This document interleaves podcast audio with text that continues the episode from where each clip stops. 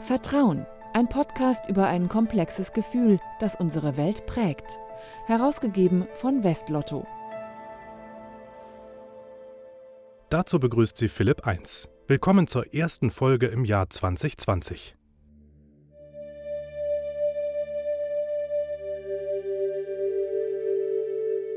Wo entsteht eigentlich Vertrauen? Vertrauen, das ist so ein Bauchgefühl, sagen die einen. Man vertraut von ganzem Herzen, sagen die anderen. Das Vertrauen entsteht in unserem Kopf, meinen dagegen die Hirnforscher. Seit einigen Jahren haben sie sich daran gemacht, unsere Emotionen im Gehirn zu lokalisieren. Ob sie auch sagen können, wo dort das Vertrauen sitzt? Schönen guten Tag, Herr Hüter. Guten Tag, Herr Eins. Willkommen in der Zentralstelle der Akademie für Potenzialentfaltung. Um mehr zu erfahren über den Ursprung des Vertrauens, bin ich nach Göttingen gereist. Hier lebt und arbeitet Gerald Hüther.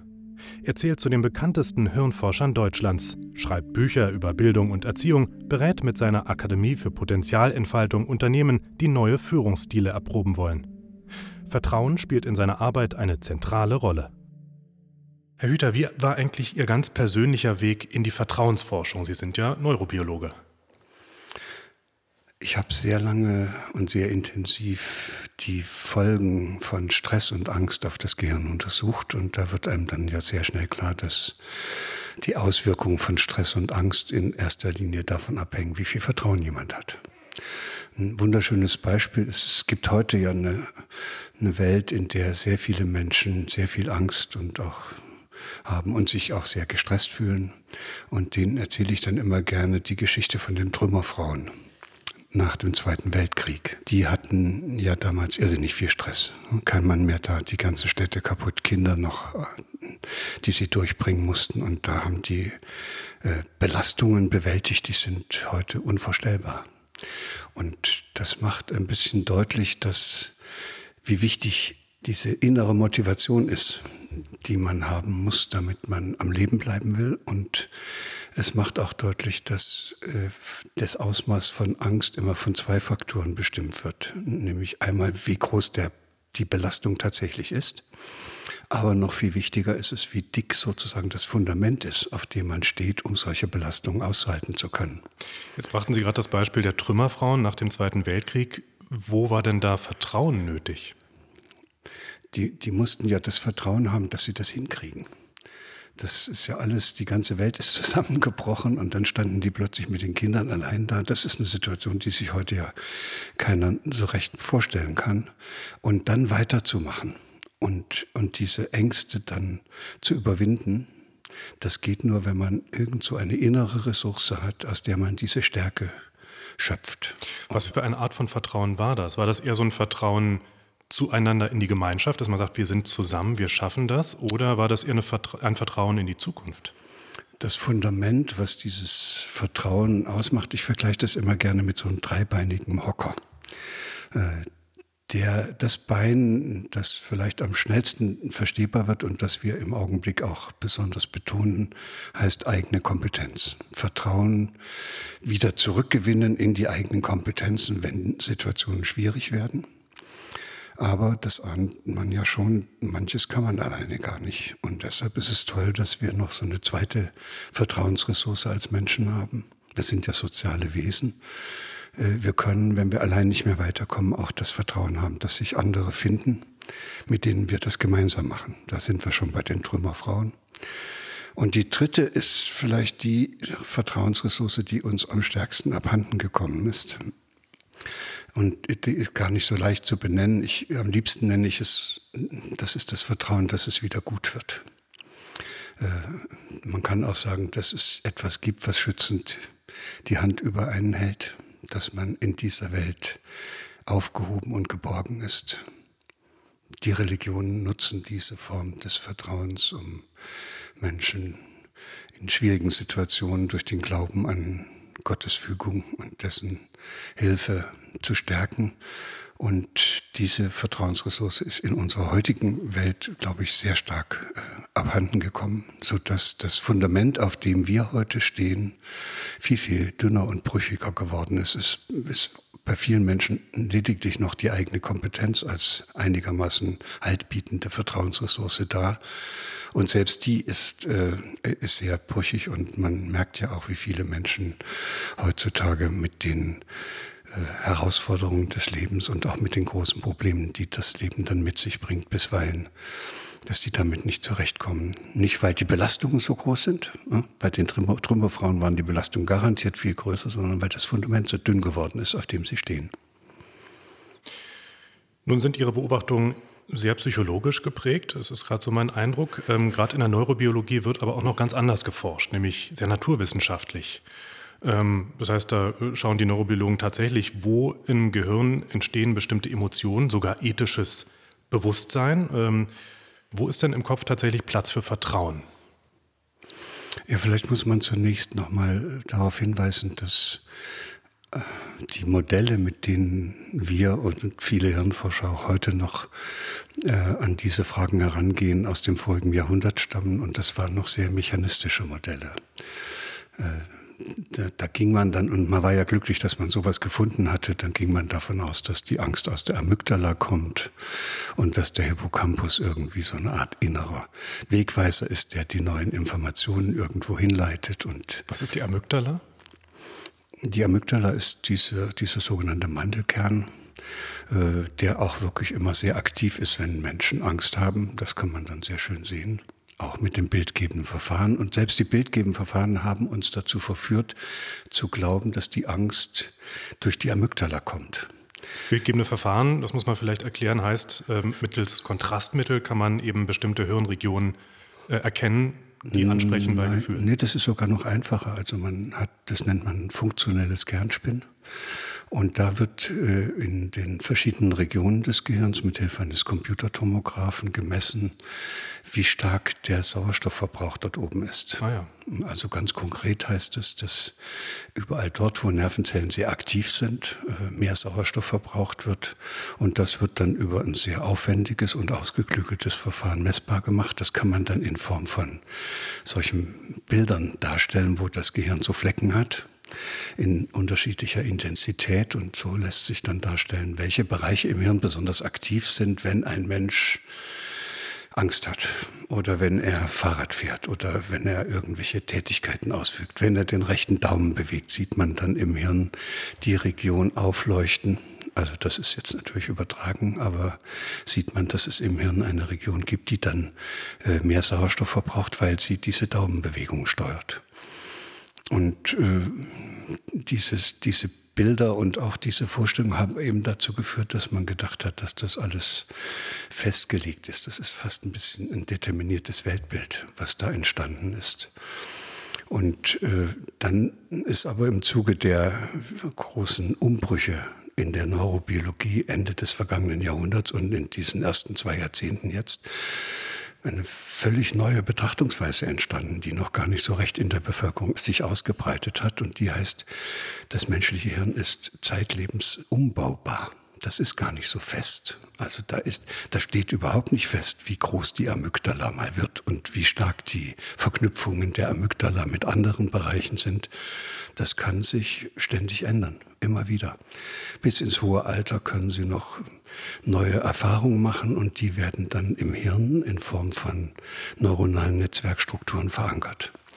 Das heißt also, man kann schon erkennen, wo Emotionen ganz grob im Hirn entstehen, aber das kann sich alles auch, wird ja noch verschieben. Verstehe das da kann sich im Laufe des Lebens durch andere Erfahrungen sehr grundsätzlich auch ändern und dann ist auf einmal das, was vor zehn Jahren noch Angst gemacht hat, ist auf einmal gar nicht mehr da. Und äh, das bedeutet im Grunde genommen, dass wir mit diesen regionalen Zuordnungen und den Aussagen, die wir bisher getroffen haben, aufgrund der Aktivitäten von Nervenzellbereichen im Gehirn gar nicht mehr so richtig weiterkommen, weil das ist jetzt praktisch formbar, plastisch. Es gibt da gar nichts Festes. Alles hängt davon ab, was man für Erfahrungen macht. Und das macht plötzlich eben wirklich klar, wie sehr wir soziale Wesen sind. Im Grunde genommen muss man sagen, es gibt uns ja als Einzelwesen gar nicht. Es gibt das Gehirn nicht ohne Körper und es gibt den Menschen nicht als Einzelwesen, sondern wir sind eingebunden in diese sozialen Erfahrungsräume, die von Menschen immer wieder neu geschaffen werden. Was bedeutet das für das Gefühl von Vertrauen? Gerade wenn man, wenn eigentlich das Gehirn ständig im Wandel ist und wir so stark von einer Gesellschaft abhängig sind, in der wir leben. Das bedeutet, dass Menschen oft schon als Kinder ganz unangenehme Erfahrungen machen müssen mit anderen Menschen und dann trauen die denen nicht mehr.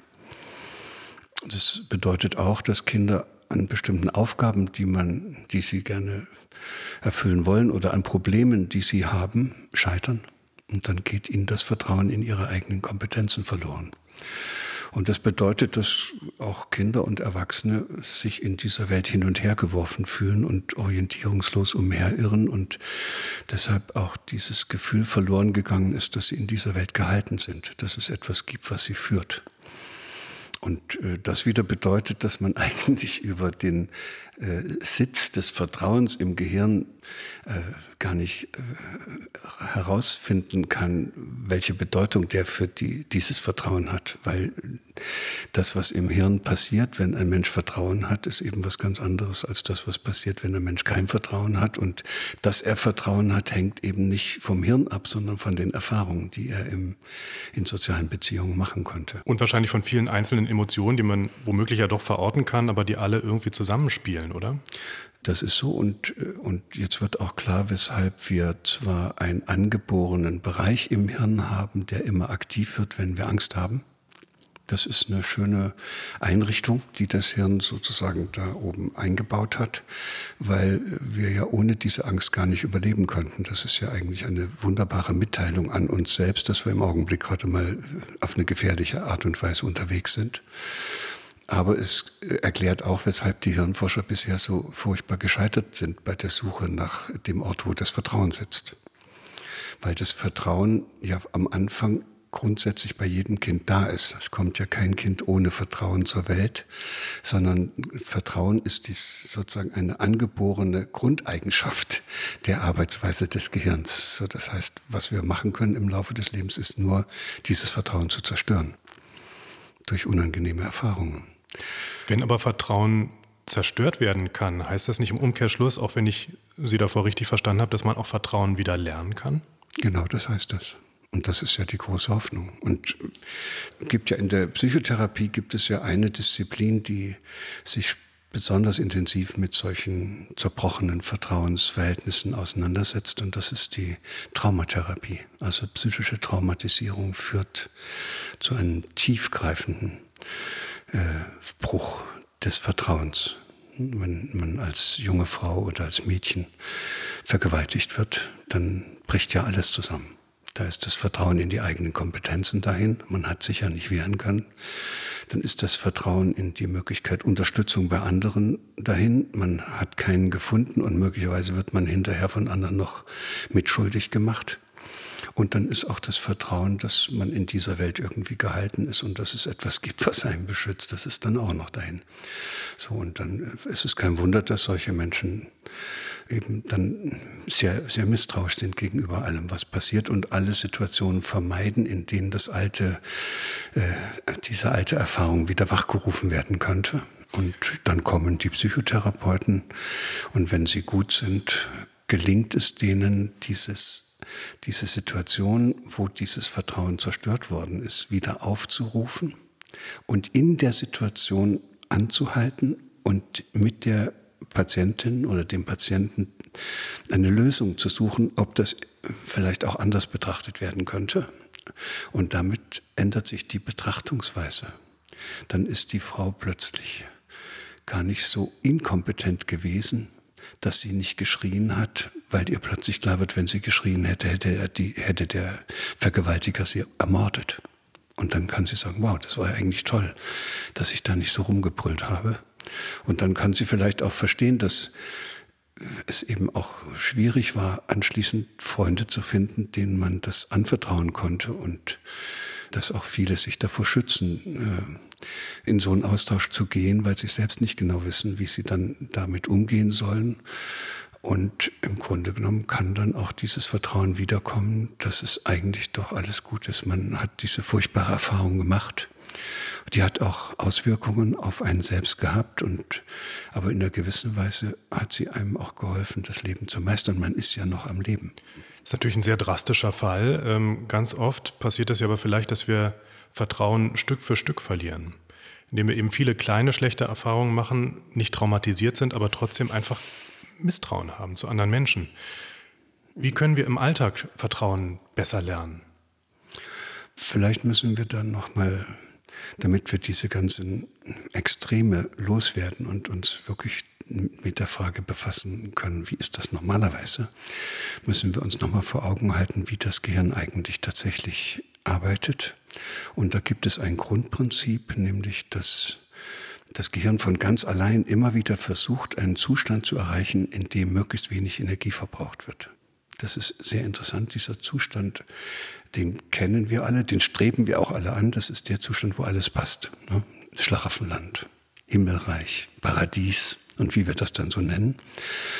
Und, und da wollen wir alle hin. Und das was wir noch nicht so ganz verstanden haben, ist, dass es diesen Zustand ja eigentlich nicht gibt. Also der Augenblick, wo im Hirn alles mal passt. Was man aber erreichen kann, ist, dass es einem im Laufe des Lebens immer wieder gelingt, solche unpassenden Zustände, also wenn die Kohärenz, so nennen das die Hirnforscher, wenn alles passt, wenn diese, wenn man hat gerade mit Mühe und Not so einen kohärenten Zustand erreicht, der sich dann auch dadurch auszeichnet, dass da die geringsten Mengen von Energie verbraucht werden.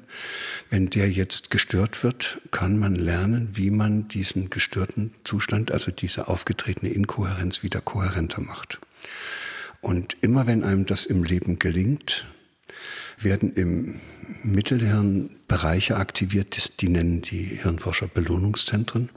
Und dann werden bestimmte Botenstoffe ausgeschüttet, Dazu zählen die Katecholamine, aber auch die endogenen Opiate. Und die wiederum aktivieren äh, Rezeptoren, die dazu führen, dass vor allen Dingen Gliazellen sogenannte Wachstumsfaktoren abgeben und die wirken wie Dünger. Das heißt, immer dann, wenn ich ein Problem habe, kommt es zu einer Irritation, das wird inkohärent, dann finde ich eine Lösung. Die Lösung, die ich dabei äh, gefunden habe, macht das Ganze jetzt oben wieder kohärenter. Dabei wird Energie frei. Diese Energie wird benutzt, um diese Zentren, die wir bisher Belohnungszentren genannt haben, zu aktivieren. Und über die Ausschüttung dieser Botenstoffe kommt es dazu, dass im Hirn so eine Art Düngercocktail ausgeschüttet wird, der genau die Verschaltungen stabilisiert, festigt, ausbaut und verstärkt, die ich zur Lösung des Problems benutzt habe. Und das ist ein genialer Mechanismus und macht auch ein bisschen deutlich, wie diese ganzen strukturellen Anpassungsprozesse des, auf der Ebene des Gehirns und seiner Verschaltung, wie das eigentlich sich selbst organisierende Prozesse sind. Da würde ich jetzt denken, okay, wenn man also misstrauisch ist und vertraut aber einfach immer öfter wieder, dass man dann mit diesem Dünger sozusagen, dass man da eben auf Kriegt fruchtbaren immer mehr Vertrauen, ja. Boden, genau. Aber wie überschreite ich diese, diese Grenze? Denn manchmal ist das Misstrauen ja so groß, manche Menschen entwickeln Depressionen, äh, andere ähm, buddeln sich so ein bisschen ein in ihrer Wohnung zu Hause. Wie überschreite ich die Schwelle? Ja, je, je dramatischer die unangenehmen und negativen Erfahrungen gewesen sind, die ihnen das Vertrauen geraubt haben, desto schwieriger ist es, sich wieder an eine Situation heranzuwagen, die so eine Inkohärenz erzeugt, also mit anderen Worten Angst macht. Und dann dürfen Sie einfach nicht alles über einen Kamm scheren, sondern da müssen Sie für solche besonders empfindlichen Menschen oder empfindlich gewordenen Menschen dann eben eine Herangehensweise wählen und denen helfen, in ganz, ganz winzigen Schritten das Vertrauen wieder zurückzugewinnen. Also nicht gleich, äh, wenn man Nehmen wir mal so ein einfaches Beispiel aus meinem eigenen Leben. Ich wurde da als pubertierender Junge in der Schule vor die Klasse gestellt und ich sollte singen. Als einziger? Ja, das, man musste vorsingen. Dafür gab es dann eine, Musik, eine Zensur in Musik. Ja, das klingt furchtbar. Das kann sich, glaube ich, jeder vorstellen. Ja, das ist heute hoffentlich nicht mehr überall der Fall, aber das, so war das ja. Und da verliert man zum Beispiel in meinem Falle das Vertrauen, dass man singen kann vor lauter Angst kann man ja auch nicht singen in so einer Situation. Und das, wenn das jetzt das ganze Leben weitergetragen wird und man einfach alle Situationen meidet, wo man dann nochmal singt, dann verfestigt sich das immer mehr und am Ende ist man auch davon überzeugt, dass man nicht singen kann. Und da hat es jetzt keinen Sinn, wenn mich wieder jemand bittet, mich vor eine Menschenmenge zu stellen und zu singen. Sondern was dann passieren müsste, ist, dass jemand kommt und sagt, hey, ich bin im Chor, komm doch mal mit und stell dich in die hintere Reihe und du musst ja auch nicht so laut singen, einfach brummer ein bisschen mit. so, und das könnte dann passieren, dass ich merke, dass das schön ist, mit den anderen gemeinsam zu singen. Und das könnte dazu führen, dass ich plötzlich diese Hemmungen verliere, also wieder Vertrauen gewinne in meine eigene Kompetenz und meine Fähigkeit zu singen, diese Freude erlebe, mit anderen gemeinsam so etwas hervorbringen zu können. Und auf einmal befreit sich meine Stimme und auf einmal merkt dann sogar der Chorleiter, was ich da für eine tolle Stimme habe. Und, und dann holt er mich drei Reihen vor, bis ich am Ende das Solo singe. Das ist die Überwindung von Angst durch Wiedergewinnung von Vertrauen. Und wenn man jetzt im Hirn nachschauen würde bei mir, sieht man am Anfang, wenn man mir im Computertomographen Bilder vorführen würde, wo eine einzelne Person singen muss, würde man die Amygdala leuchten sehen, dass es nur so kracht. Und weil nach, Sie Angst haben. Weil ich Angst habe. Mhm. Und wenn ich dann aber nach dieser positiven Erfahrung wieder in den Computertomographen gelegt würde, würde die Amygdala überhaupt nicht leuchten. Im Gegenteil, da wäre vielleicht wären ganz andere Bereiche des Hirns aktiv. Und da sieht man, das hat sich dann strukturell im Hirn auch verankert. Das klingt so ein bisschen, als würde man sich selbst auch umprogrammieren können, wenn man es jetzt mal technisch ausdrückt. Ja, ich habe es aber schon, glaube ich, sehr richtig formuliert. Es, das wird ja auch häufig so getan, als lass deiner Seele Flügel wachsen und denk an was Schönes und so. Das kann man alles versuchen, das funktioniert alles nicht richtig, weil es am Ende die eigene Erfahrung ist, die man machen muss. Und manchmal hilft es, wenn man sich selber Mut macht, in so eine Erfahrungssituation reinzugehen. Und wenn man Glück hat, geht das gut aus und dann ist es auch stärkend. Aber was das Allerbeste ist, ist eben, dass man jemanden findet, der einem hilft, wieder in so eine Erfahrung reinzugehen. Im Grunde genommen muss man ja sagen, es ist einem ja auch die Angst nicht von allein verloren gegangen, sondern das waren ja unangenehme Begegnungen und Erfahrungen mit anderen Menschen, die einen dazu gebracht haben, dieses Vertrauen zu verlieren. Und deshalb ist es dann viel, viel effizienter, wenn man in der Beziehung und gemeinsam mit anderen Menschen wieder lernen kann, Vertrauen zurückzugewinnen.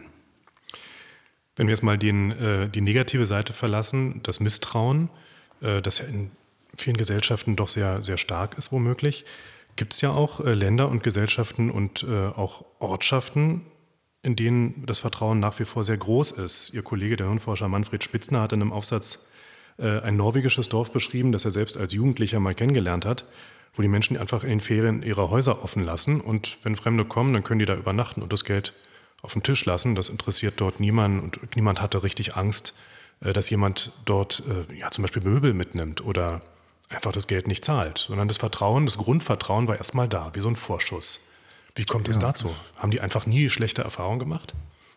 Ja, es ist sicherlich so, dass es Familien gibt und auch soziale Systeme, also Kommunen, Hausgemeinschaften, vielleicht auch ganze Kulturkreise, in denen eine Kultur herrscht, wo diese drei Ressourcen, die man braucht, um Vertrauen aufzubauen, gestärkt werden.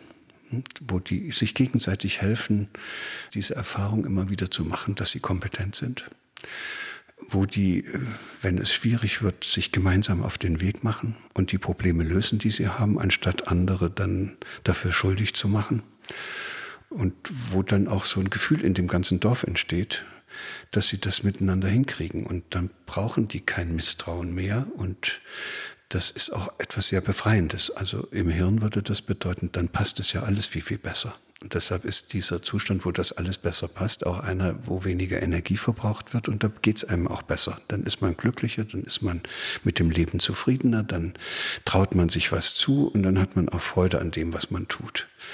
Wenn man aber in einer Kultur groß wird, wo einer dem anderen nichts gönnt, wo einer den anderen versucht übers Ohr zu hauen, wie ich es gerne nenne, wo man ständig Gefahr läuft, von anderen zum Objekt gemacht zu werden, also wo schon Kinder zum Objekt der Erwartungen und, und Wünsche von Eltern werden oder dann später der Belehrungen und der Bewertungen und dann später auch gar noch der Maßnahmen. Und das hat sich in einem Kulturkreis dann so verfestigt, dass das auch in der Schule dann noch so weitergeht, dass man ständig wie ein Objekt behandelt wird.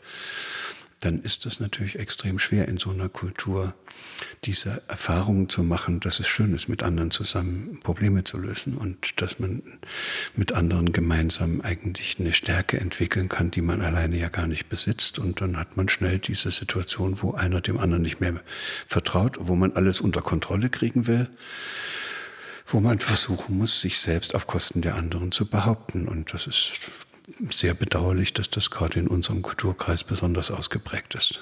Das Ergebnis dafür ist, dass die Angst der Menschen immer größer wird und dass sie auch alle immer kränker werden und glücklich auch nicht mehr äh, sind. Da können sie auch noch so viel besitzen und, und, und auch in noch so herausgehobene Positionen gelangt sein. Das bleibt als untergründiges Unbehagen sozusagen ständig präsent. Was können Sie denn als Hirnforscher raten, wenn man einfach mehr Gelassenheit entwickeln möchte? Da geht es ja nicht nur um gute Erfahrung, sondern auch ja, um sowas wie Gelassenheit und weniger Angst wahrscheinlich. Ja, also ein Hirnforscher, der anderen Leuten gute Ratschläge gibt, ist, glaube ich, ein ganz schlechter Hirnforscher. weil, weil dann mache ich den anderen ja schon gleich wieder zum Objekt. Und das ist ja das, was wir gerade rausgearbeitet haben, was wir überwinden müssten. Also kann ich äh, keine Ratschläge geben, aber ich kann mit dem, was ich tue, dazu beitragen, dass Menschen wieder mehr Vertrauen in sich selbst und äh, zu anderen und auch in die Welt entwickeln. Und das tue ich eigentlich in den letzten 10, 15 Jahren sehr intensiv. Und ich habe damals ja das erste Buch geschrieben, was ich, ich war ja ein richtiger äh, orthodoxer Naturwissenschaftler und Hirnforscher und habe da also meine 150 Originalpublikationen peer-reviewed in Englisch und so und Kongresse, alles gemacht, wie alle anderen auch. Und dann habe ich irgendwann aber gemerkt, dass das also mich auch nicht so richtig weiterbringt und habe versucht, das Wissen, was da plötzlich verfügbar geworden ist in Mitte der 90er Jahre für andere Menschen aufzuschließen. Ich habe das immer so eine Art Brückenbau genannt, dass ich versuche, Menschen zu helfen, zu verstehen, wie das da funktioniert und in der Hoffnung, dass die dann auch besser mit den Problemen ihres Lebens umgehen können. Und eines der ersten Bücher, was ich geschrieben habe, hieß Biologie der Angst. Und da geht es genau um diese, diese Möglichkeit, den Menschen die Angst vor der Angst zu nehmen, indem man ihnen erklärt, dass das doch eigentlich gut ist dass sie auch froh sein können, dass es die Angst gibt, weil sonst würden sie keine paar Tage überleben können, wenn nicht immer ein Warnsignal käme oder sagen, hallo, bitte Vorsicht. Und dann habe ich auch gesucht nach dem, was sozusagen dann tatsächlich in einem tieferen Sinne in der Lage ist, die Angst zu überwinden. Und da war mir schon klar, dass das das Vertrauen ist, aber eigentlich gibt es ja etwas, was da noch oben drüber liegt. Und das heißt Liebe. Also wenn sozusagen das Gegenteil von Angst ist nicht Vertrauen, sondern das Gegenteil von Angst wäre Liebe. Wenn ich ein liebevoller Mensch sein könnte, der sich in dieser Welt nicht auf Kosten von anderen durchsetzen muss, der immer schauen kann, wie er anderen helfen kann, die in ihnen verborgenen Talente und Begabung zur Entfaltung zu bringen, dann trage ich so eine Art Geschenk in die Welt. Und da weiß man nun auf einmal, dass Menschen, die etwas zu verschenken haben, keine Angst haben. Das finde ich sehr spannend. Besseres Schlusswort fällt mir nicht ein. Herr Hüter, vielen Dank für das Gespräch. Sehr gerne. Danke.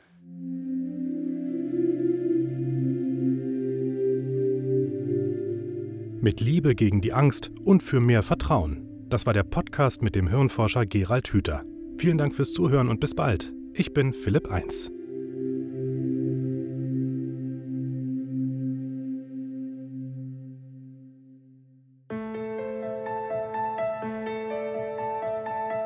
Vertrauen, der Podcast zum Blog von Westlotto. Mehr dazu unter www.vertrauen.blog.